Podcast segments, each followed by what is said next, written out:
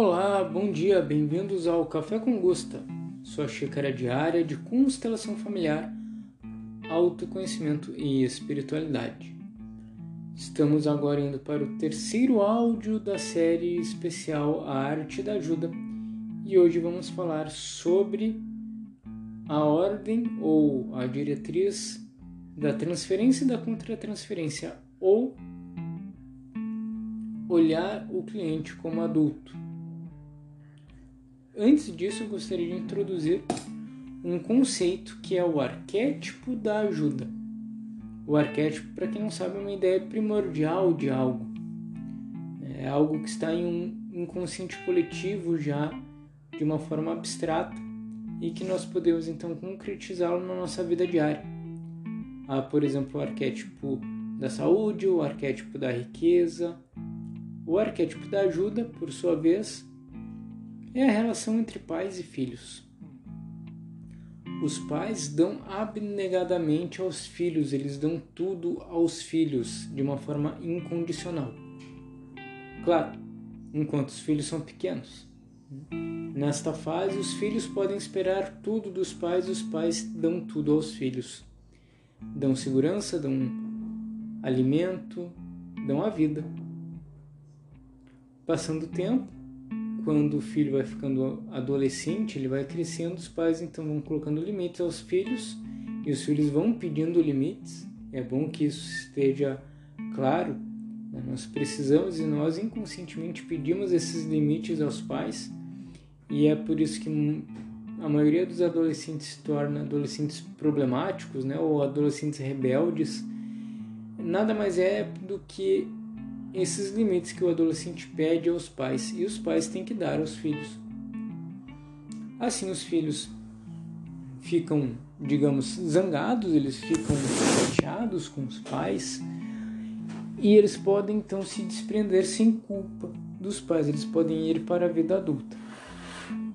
O que, que acontece? Por que, que esse arquétipo da ajuda, da relação entre pais e filhos, é muito importante aqui para nós tratarmos da terceira ordem da ajuda, que é a ordem da contratransferência e da, da transferência e da contratransferência, melhor dizendo.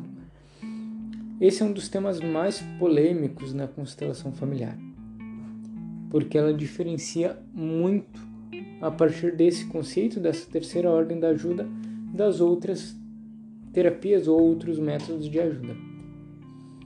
Pela ordem da transferência e da contratransferência, nós vemos que muitas vezes na psicoterapia ou nas terapias integrativas como um todo, até às vezes no trabalho social ou relação de professora com professor, com aluno, melhor dizendo, professor com aluno, aqueles que se colocam como ajudantes, eles pensam que precisam ajudar aqueles que procuram a sua ajuda como os pais ajudam seus filhos pequenos.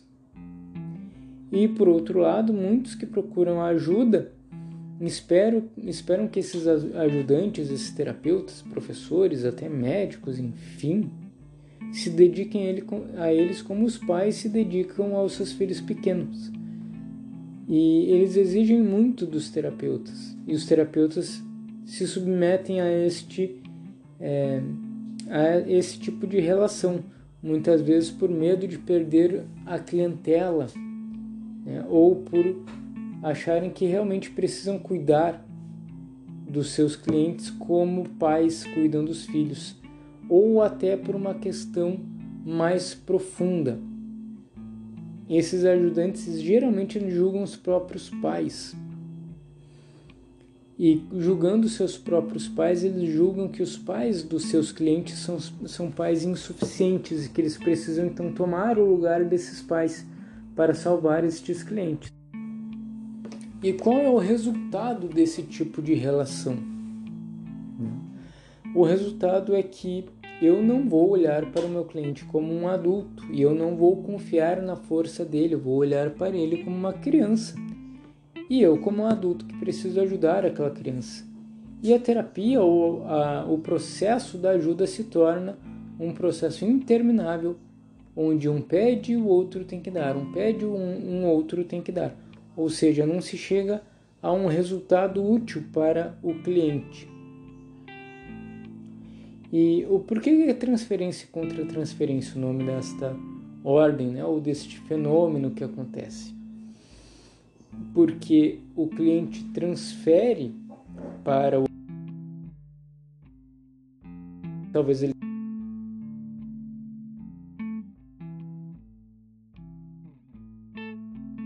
o cliente então transfere para o ajudante aquela aquele sentimento, aquele pedido, aquela carência que ele tem em relação aos seus pais, o ajudante então se coloca no lugar, de pais, ele recebe aquela transferência e ele então coloca essa contra-transferência como se fosse pai. O que, que acontece durante a constelação familiar? O ajudante, ele em um primeiro momento, ele até pode se colocar como, não como, mas ele pode representar os pais do cliente. Isso acontece muito quando nós trabalhamos com o movimento primário interrompido, que é uma técnica onde o terapeuta, o facilitador, ele realmente se coloca no papel de pai ou mãe do cliente para colocar um fim, ou seja, é, movimentar uma, uma experiência emocional, né, colocar em ordem um sentimento em relação ao próprio pai. Então a gente une o, o pai ou a mãe do cliente com o próprio cliente através desse movimento primário interrompido. Aí sim, o terapeuta talvez ele representa o, os pais, um dos pais do cliente, mas ele não tenta é, de forma alguma se colocar no lugar deles dos pais do cliente. Mas de todo modo, o cliente é sempre visto como um igual, ele não é visto como alguém fraco. E a minha ajuda é uma ajuda de adulto para adulto. Eu não ajudo uma criança. E eu, particularmente, geralmente, quando eu vejo que o cliente vem com uma postura mais infantilizada, eu trato de colocar ele como adulto no meu coração, no meu inconsciente e durante o atendimento fazer com que ele se coloque como adulto e assuma as consequências dos seus atos e tome a responsabilidade pela sua própria vida e seu próprio processo.